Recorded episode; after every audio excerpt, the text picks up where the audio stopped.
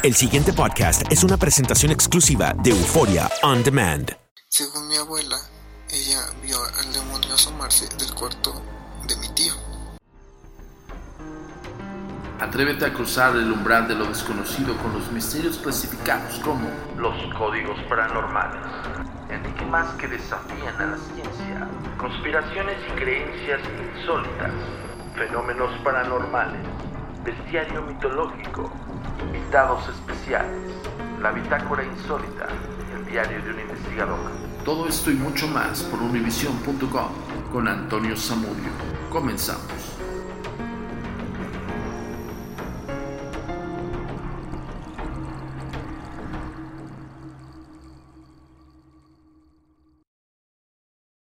Hola, ¿qué tal? Bienvenidos una vez más a Códigos Paranormales, los podcasts de lo desconocido a cargo de su servidor y amigo Antonio Zamudio, director de la Agencia Mexicana de Investigación Paranormal y por supuesto, por nada más y nada menos, univision.com y Euphoria On Demand. El día de hoy vamos a platicar eh, este tema que me lo han pedido mucho en las redes sociales y también en algunos correos que hemos recibido. Ya sabes que ya sea por redes sociales, ya sea por la fanpage de la Agencia Mexicana de Investigación Paranormal o incluso por Twitter o directamente en agentesdenegro.com, podemos recibir todos tus casos, todas tus inquietudes y sobre todo, pues bueno, tratamos de buscar una respuesta posible a estos hechos. Y el tema que me estaban pidiendo es acerca de que hay espíritus o fantasmas que enferman a la gente. Esto eh, nosotros nos hemos eh, topado con ciertos casos o situaciones de algunos, de algunos este, fans que nos han escrito y también de personas comunes que buscan una respuesta de cómo es posible que hay algunos espacios de lugar o algunos este, lugares que llegan a enfermar a la gente por razones totalmente eh, desconocidas, ¿no? De repente sensaciones, sentimientos o incluso estados de ánimo. Ya en otros podcasts de lo desconocido lo hemos platicado, pero hoy vamos a profundizar porque recibimos un testimonial de Víctor M, el cual pues bueno nos hace estas preguntas de las cuales quiero compartirte, no sin antes pedirte y recomendarte que nos sigas en las redes sociales para precisamente abarcar estos casos y mucho más también los temas que quieras que planteemos aquí en Códigos Paranormales. pues bueno, síguenos en las redes sociales y después de las redes sociales vamos a escuchar el testimonial, el primer testimonial de Víctor. La comunicación es muy importante para nosotros. Síguenos en nuestras redes sociales. Facebook, arroba a. Twitter, arroba agentes de negro. Instagram, arroba. Nuestro sitio oficial www.agentesdenegro.com.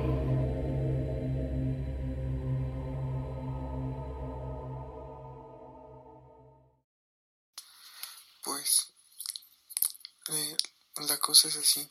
Resulta que el año pasado le detectaron a mi tía cáncer.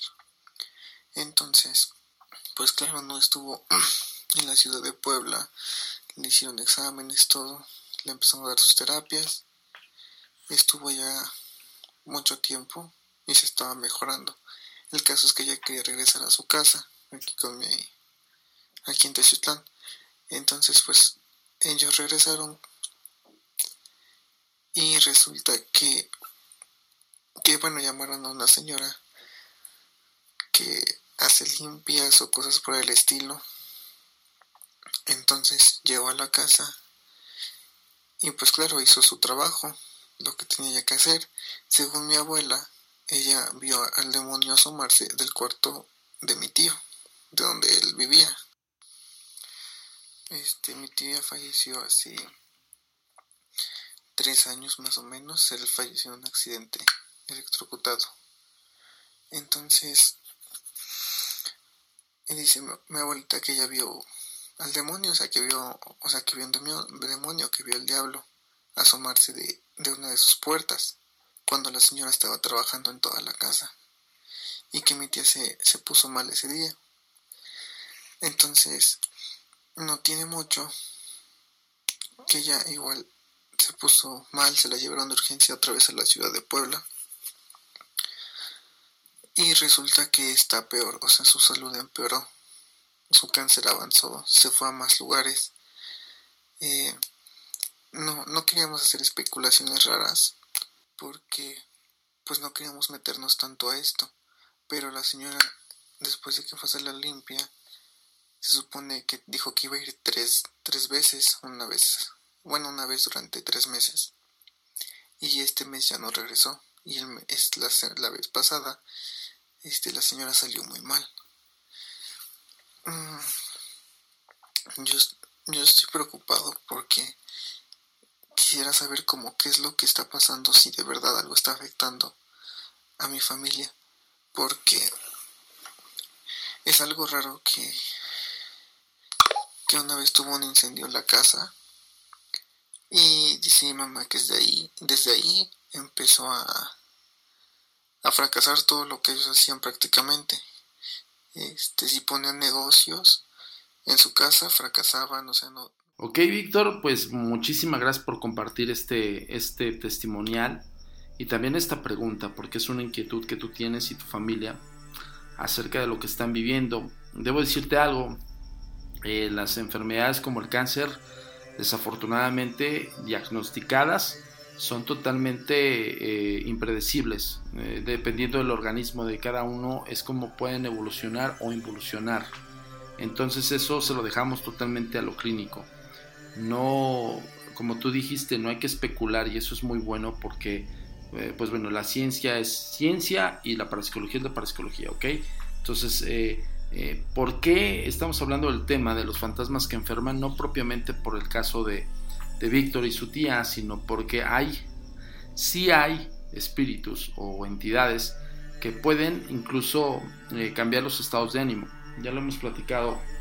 El estado de ánimo de una persona puede decaer conforme pasa el tiempo transcurrido dentro de un lugar o en espacios donde está infestado con alguna actividad espiritual que incluso esa, ese espíritu pudiera pues haber muerto de esa manera o sea un espíritu consciente de que está muerto y por ende su estado eh, lo hace sentirse depresivo.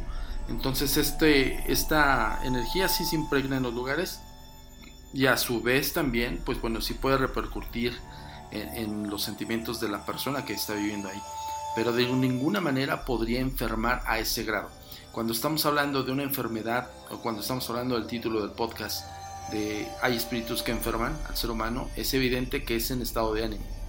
Entonces cuando tú tienes un estado de ánimo en el cual, pues bueno, eh, es depresivo o estás muy triste o melancólico, una enfermedad se te incrementa al doble. No, no necesariamente tendría que ser que la propia enfermedad se propague con más eh, rapidez, sino si tu estado de ánimo influye mucho pues para también buscar una posible cura o en un momento dado un tratamiento del cual te puede beneficiar a una persona que tiene toda la, pila de estar adelante y la diferencia a una persona que está melancólica y que se, de alguna manera está fundida ¿no? por la enfermedad. Ahora, a nivel psicológico, todo este tipo de, síntomas son evidentes dentro de una persona que está diagnosticada con esta enfermedad tan grave, ¿no? Sí cambia. Los estados de ánimo eh, son totalmente eh, melancólicos, tristes. Es que imagínense estar en los zapatos de la tía de Víctor, ¿no? Entonces, este, sí es muy, muy, muy fuerte. Pero eso no tiene absolutamente nada que ver con la entidad espiritual que pudiera ser. Ahora, bajo el testimonial de Víctor, él habla acerca de que su abuela vio al demonio cuando esta persona que entró a su casa a hacer como una especie de limpia. Quiero comentarles algo, desafortunadamente todas estas eh, personas, no todas, pero la gran mayoría, utiliza eh, pues el efecto miedo, ¿no?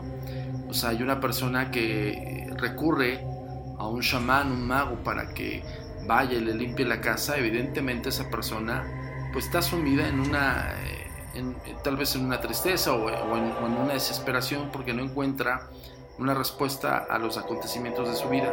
Entonces recurren a estas personas y estas personas aprovechan ese estado de ánimo. Entonces, ojo, no, estoy generalizando, pero la gran mayoría actúa así, de estar eh, de alguna manera pues también les, les compete o más bien les conviene que la persona esté impresionada de tantas cosas que se están haciendo en su hogar.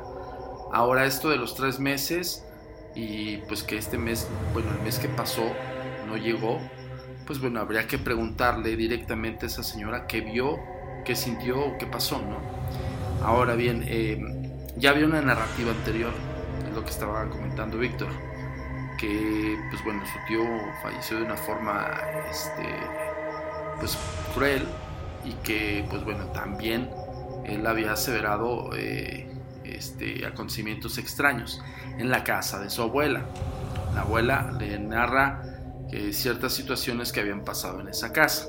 Entonces, necesitamos un poco de más elementos, pero justamente eh, se abrió más el, panorama con Víctor y pudo platicarnos un poco más. Vamos a escucharlo. Este, mi abuelo falleció hace muchos años y él, él sí nos contaba que del cuarto de donde era mi tío, entonces donde mi tío dormía, él veía salir unos dedos de la pared. Dice que, ver, que veía salir unos dedos de la pared, unos dedos con uñas rojas. Entonces, eso es lo que me preocupa un poco porque simplemente eso es en casa de mi abuela, pero en mi casa también han estado pasando cosas extrañas. A mí hace mucho tiempo, este, vi una persona bueno, no sé si era una persona, pero vi a alguien que estaba haciendo algo en mi ropero. Yo creí que era mi mamá, claro, también. Y está acomodando ropa o algo por el estilo. Resultó, pues, no sé qué sea, pero se me acercó y me tapó la boca y me dijo, tu mamá no está aquí. Simplemente cerró la puerta se cayeron muchas cosas y yo al principio creía que era un sueño, pero no fue así. Y hace apenas el fin de semana pasado me quedé en casa de un amigo. Y siento que esa misma presencia que me, que me habló hace muchos años me volvió a hablar ahorita. Porque pues estaba yo dormido y es lo típico que dicen que se te sube el muerto. Yo no me podía mover y creí que había entrado la mamá de mi amigo a su cuarto.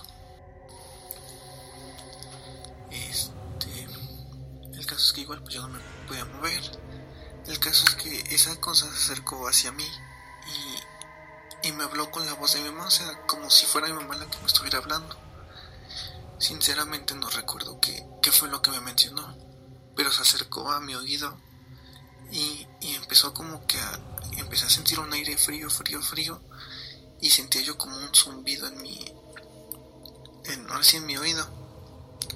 Entonces también tengo miedo a que algo que esté ahí, bueno, no, es como un miedo, pero sí es como que me pone a pensar que si algo que, que está en la casa de mi abuela nos está afectando indirectamente a todos, porque, o solo a algunos, porque pues mi tía como les mencioné, ya está peor. Mi abuelo falleció igual, viendo cosas. Bueno, o sea, no falleció viendo cosas, pero nos contó muchas cosas que sí, que sí eran extrañas, ¿no? En casa de mi abuela siempre nos espantaban, siempre este, nos quitaban el cable de la, de la televisión, este, escuchábamos cómo corrían en la azotea. Eh, y bueno, para ahorita para lo, de mi, para lo de mi tía, que es extraño que, de mejorar estando en su casa y todo porque sentía más cómoda, empeoró. Y cómo es que, que algo me está tal vez siguiendo a mí, porque también la otra vez en el reflejo de mi espejo vi que alguien estaba parado, no sé si estaba parado o estaba ahorcado o colgado de mi ropero, pero en el reflejo yo vi a una señora, no, se los puedo, no, les puedo explicar cómo, cómo era, pero tenía un vestido como una bata de dormir larga de las de antes, estaba así, estaba con la cabeza agachada, cabello largo, negro. Y sí estaba como colgada. Yo, yo al principio también de eso creí que pues era mi imaginación o cosa del reflejo de de un mal reflejo, ¿no? Pero me quedé viendo fijamente al espejo y vi que se veía como cubría parte del, del ropero, o sea, no se veía el ropero en sí, se veía bien cómo estaba alguien colgado en esa parte, o sea, bloqueaba la vista del ropero y sí fue como que también algo raro, ¿no? Porque igual a esa persona hace mucho tiempo cuando estaba yo más chico también ya lo había visto frente a mi cama. Ok, Víctor, hay muchísimas referencias de las cuales, pues bueno, ya nos estás dando un poco más de datos específicos. Eh, insisto, lo de tu tía con el desafortunado cáncer diagnosticado y que haya evolucionado en su cuerpo no tiene nada que ver con alguna entidad espiritual. Es posible que, el estado de ánimo sí decaiga, ¿no? Pero, pero es evidente por, por la cuestión del diagnosis, ¿no? y evidentemente pues todo lo que impera la misma enfermedad.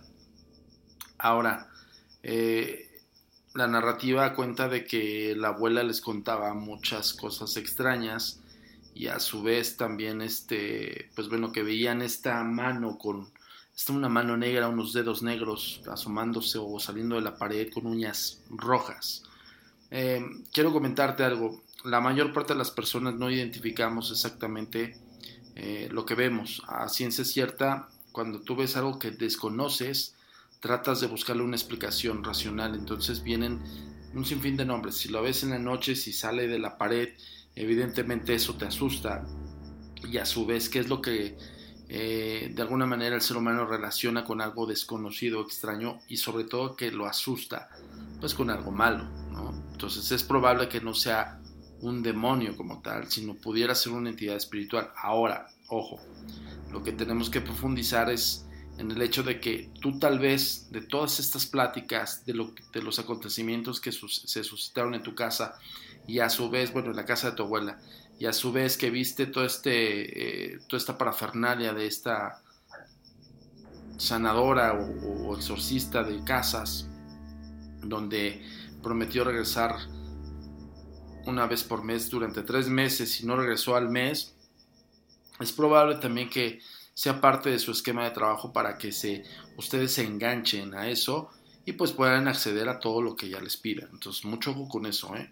Eh, por otra parte, eh, no descarto también la posibilidad de que todas estas historias generen en ti también algo de apego o arraigamiento. Ojo, lo hemos dicho incansablemente, chicos y chicas, no se arraiga absolutamente nada. Una entidad espiritual no puede trasladarse en espacio y tiempo por un vínculo de percepción extrasensorial con una persona viva o por una línea de comunicación. No es posible porque en espacio-tiempo están atorados. Por eso eh, nosotros los investigadores tenemos eh, gran fuente de, información, ¿no? En un espacio-tiempo donde hay una actividad es evidente que segrega energía y por ende la puedes registrar pero no puede trasladarse de un espacio a otro. Son prácticamente leyes universales y espirituales. El por qué, pues es la incógnita de los 64.000, ¿no?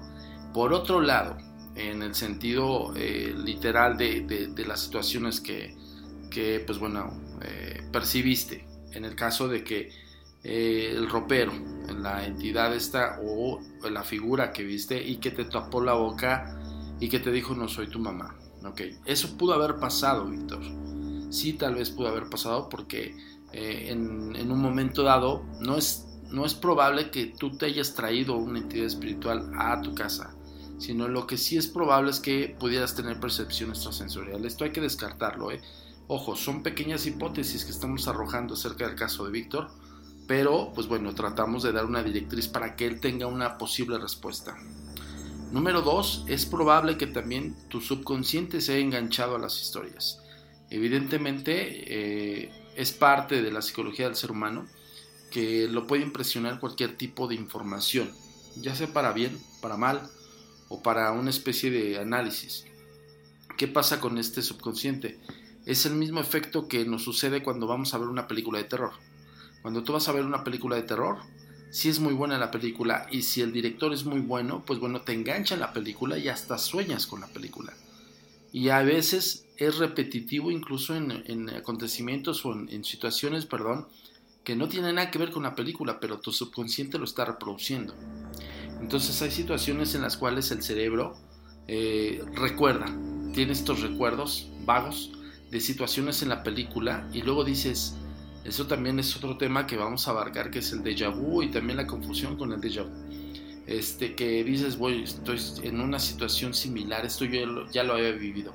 Lo que no te acuerdas es que el subconsciente registra, pues eso que tú eh, crees que ya viviste, igual y ya lo viste, ¿no? Entonces es probable que lo que te sucedió con, con, esta entidad que te tapó la boca y que escuchaste este, una voz diciéndote que no era tu mami, lo reprodujiste en la casa de tu amigo. Es probable que ahí este, tengas una posible explicación de ello. Lo que, es, lo que es viable y lo que creo que es más fehaciente es que lo que pasa en casa de tu abuela es probable que también sea una entidad espiritual, pero esto hay que descartarlo. No solamente, acuérdense, no solamente es la anécdota, nosotros les creemos, pero antes de, de decirles sí, es evidente que hay una entidad espiritual, hay que recabar más pistas, hay que averiguar y, sobre todo hacer una investigación a fondo, chicos. Entonces, este, pues bueno, básicamente es eso. Eh, como yo te repito, eh, lamentamos mucho lo de tu tía. Esperemos que esto evolucione para bien y que, bueno, las terapias y todo lo que le realicen sea para bien y para evolución, ¿ok? Pero no tiene nada que ver con una entidad espiritual, ojo. Dos, el estado de ánimo de tu tía es evidente que decae, pues por lo mismo de que está diagnosticada. Eh, lo de tu abuela y lo de tu tío y lo que pasen en, casa de tu abuela hay que averiguarlo un poco más a fondo. Y como ya te dije, no se arraiga nada, no se carga nada. Puede ser tu subconsciente y es lo más probable que sea eso. Lo que haya pasado es evidente, es probable, pero de ahí a que nos creamos que, que nos siguen no es, no es probable, es más, cero probable, ¿vale? Y pues bueno, arrójanos un poco más de información para que nosotros podamos realizar la investigación. Es probable que, eh, perdón por la palabra, pero es probable que vayamos a investigar a, Puebla. Pero antes tenemos que eh, discernir muchísimas situaciones. Y con esto quiero eh, darle la bienvenida. Ya saben, todos los, todas las semanas tenemos estas recomendaciones de César Amigo con los eh, lo oculto del cine de culto y todo lo que compete al cine de fantasmas. Los dejo con César.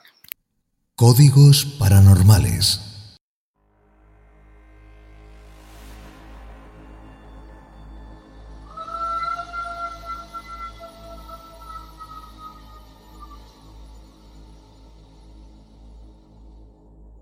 Como trabajadora social, Ana Tate García no entiende la desesperación que siente su cliente Patricia Álvarez por proteger a sus hijos de la llorona. Porque Ana, recientemente viuda, no creció con las historias sobre la leyenda. Ana, que no está preparada para la amenaza real a la que pronto se enfrentarán sus propios hijos y no tendrá a quién recurrir. Ana confía en Rafael Olvera, un ex sacerdote que dejó la iglesia y ahora sirve a la comunidad como curandero. Aunque Rafael es tan escéptico con respecto a Ana como ella con él, la vulnerabilidad de sus hijos ante un mal sin límites los impulsa a unirse en la lucha contra la llorona. ¿La has oído llorar?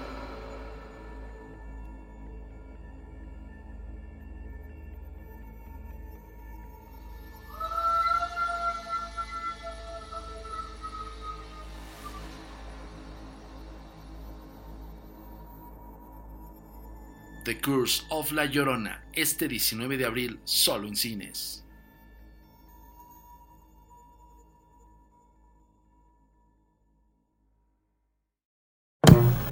El género preferido de los mexicanos entre 18 y 45 años son los relacionados con el horror. Los espectadores de películas de terror son felices al ser infelices, pues pueden disfrutar siendo asustadas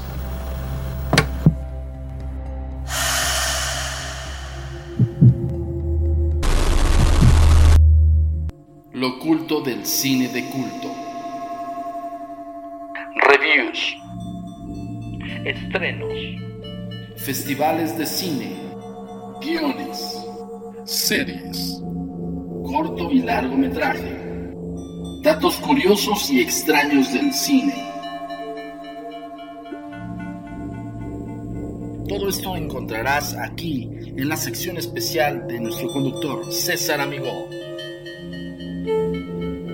Lo oculto del cine de culto. Códigos paranormales. Hola, ¿qué tal? Mi nombre es César Amigo y esto es Lo oculto del cine de culto. Sin duda, las películas más buscadas por los fanáticos del horror son las películas de fantasmas. Los fantasmas cinematográficos de los últimos años tienen apariencias mucho más inquietantes que las de los clásicos, ya no son sábanas polvorientas ni inconscientes ectoplasmas. Las películas de terror japonesas han contribuido a revolucionar el género, ya que estos seres de estas nuevas películas tienen aspectos sumamente grotescos o más espeluznantes. Ahora te voy a decir cuáles son los títulos más importantes de fantasmas. Poltergeist es sin dudarlo uno de los mejores filmes de la, historia del cine. El Espinazo del Diablo del maestro del Toro ha sido una de las películas que revolucionó el género de fantasmas. Hasta el viento tiene miedo, la obra maestra de Enrique Taboada. The Others, un film que nos cambió la forma de ver el cine de terror contemporáneo. The Grudge cambió la forma de ver el cine asiático. The Ring. Shooter. Actividad Paranormal nos mostró que se podría hacer con bajo presupuesto una gran película de fantasmas. Otra de las grandes películas de fantasmas es 13 Ghost. Esta película fue una de las pioneras en narrarnos una historia de fantasmas. Y Lights Out. Esta película nos demuestra que un cortometraje puede llegar a convertirse en un gran blockbuster. Bueno amigos, esto fue todo el día de hoy en Lo oculto del cine de culto. Recuerden buscarme como Amigo Films o en Twitter como arroba amigofilms 2000. Sigan escuchando Códigos Paranormales. Códigos Paranormales. Vieron a César Amigo con las mejores recomendaciones de los códigos paranormales. Ya saben, cada semana les va a dar las mejores recomendaciones y también algunos datos del oculto del cine de culto. Ahí estuvieron sus redes sociales. También te pedimos que nos sigas como. La comunicación es muy importante para nosotros. Síguenos en nuestras redes sociales. Facebook, arroba a paranormal. Twitter, arroba agentes de negro. Instagram, arroba Insólito. Nuestro sitio oficial, www.agentesdenegro.com.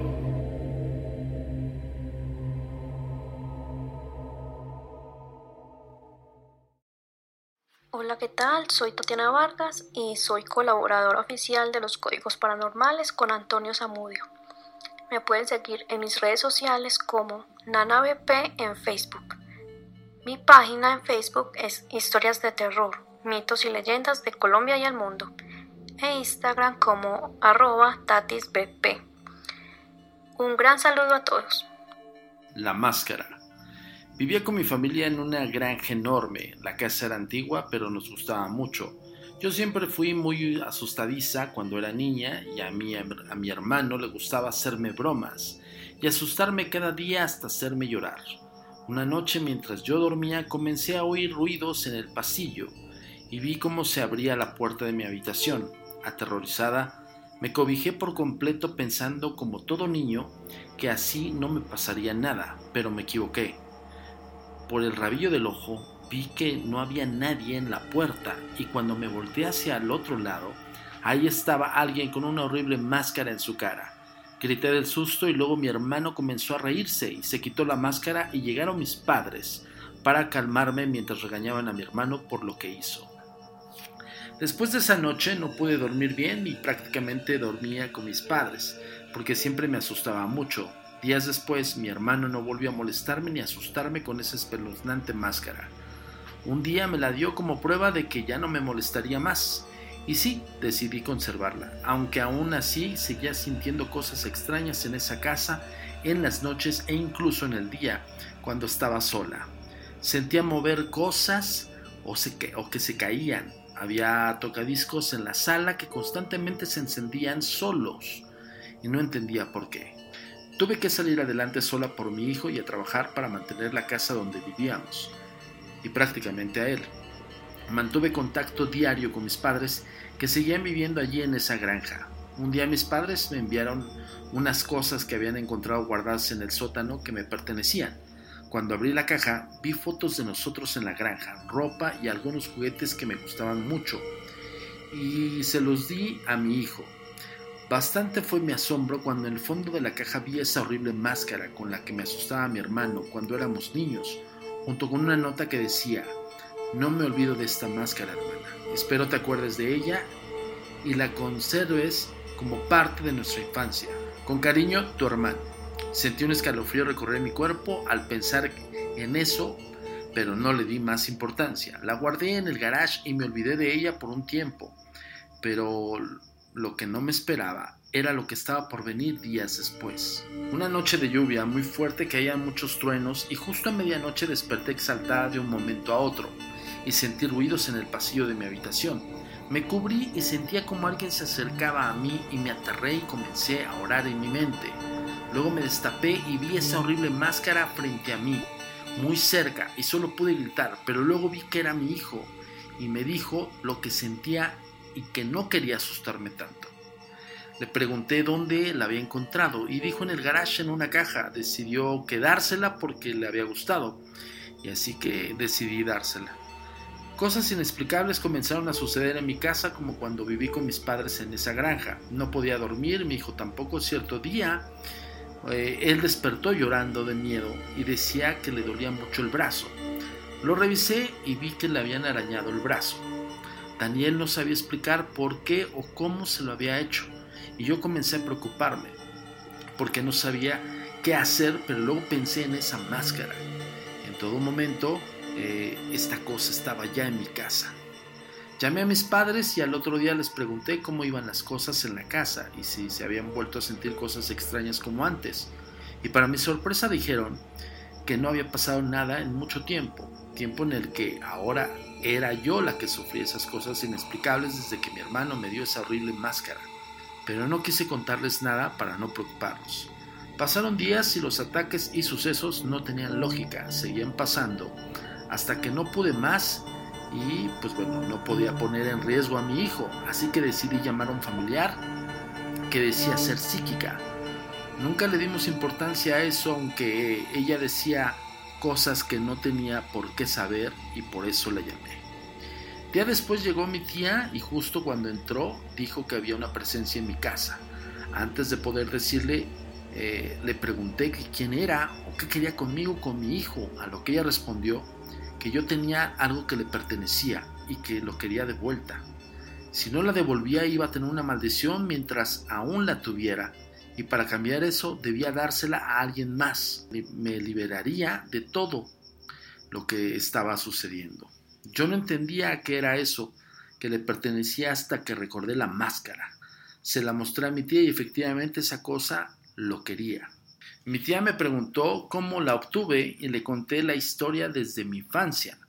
Y ahora debía averiguar en dónde la había sacado mi hermano.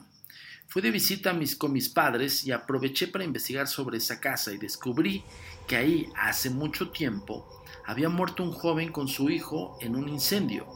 Luego busqué a mi hermano y le pregunté de dónde la había sacado y dijo que un día, hurgando en el sótano, la encontró junto a otras cosas que habían ahí y decidió quedársela porque le gustaba, aunque yo sabía en el fondo que lo había hecho para molestarme con esa máscara porque sabía que me daría mucho miedo. No sabía qué hacer, así que decidí devolverle la máscara a él y la aceptó. No sé si estuvo bien lo que hice, pero debía proteger a mi hijo de lo que estaba haciendo este espíritu. Después de habérsela dado, todo se normalizó en mi casa y no hubo más problemas ni sucesos inexplicables. Lo último que supe de mi hermano fue que había quemado esa máscara, por lo que le ocasionaba horribles pesadillas. No he vuelto a saber más de él hasta el día de hoy. Autoría Nana BP. La comunicación es muy importante para nosotros. Síguenos en nuestras redes sociales. Facebook, arroba a paranormal. Twitter, arroba agentes de negro. Instagram, arroba insólito. Nuestro sitio oficial www.agentesdenegro.com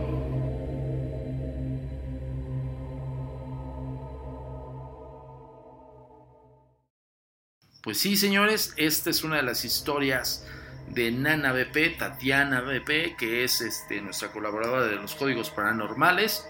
Hoy tuve que narrárselas a mi modo, perdón, eh, no soy como un buen narrador de historias de terror, pero pues bueno, hice el esfuerzo y pues ya saben que tenemos una alianza con historias de miedo y terror y fenómenos paranormales, así como también historias, eh, historias de miedo y mitos de Colombia y el mundo por parte de Nana BP, que la vas a encontrar, ya escucharon sus redes sociales. Y pues bueno, con esto nos despedimos por hoy en Códigos Paranormales. Ya sabes que este 19 de abril La Llorona viene por ti. Ya sabes que es el estreno mundial de Curse of La Llorona, que no te debes perder. La verdad es una gran, gran película, altamente recomendable. Y por supuesto, pues bueno, de esta gran leyenda mexicana, La Llorona. Nos vemos en la próxima y recuerda los códigos paranormales, los podcasts de lo desconocido por parte de Antonio Zamudio de la Agencia Mexicana de Investigación Paranormal y de Univisión. Nos vemos en la próxima. El pasado podcast fue una presentación exclusiva de Euphoria On Demand. Para escuchar otros episodios de este y otros podcasts, visítanos en euphoriaondemand.com.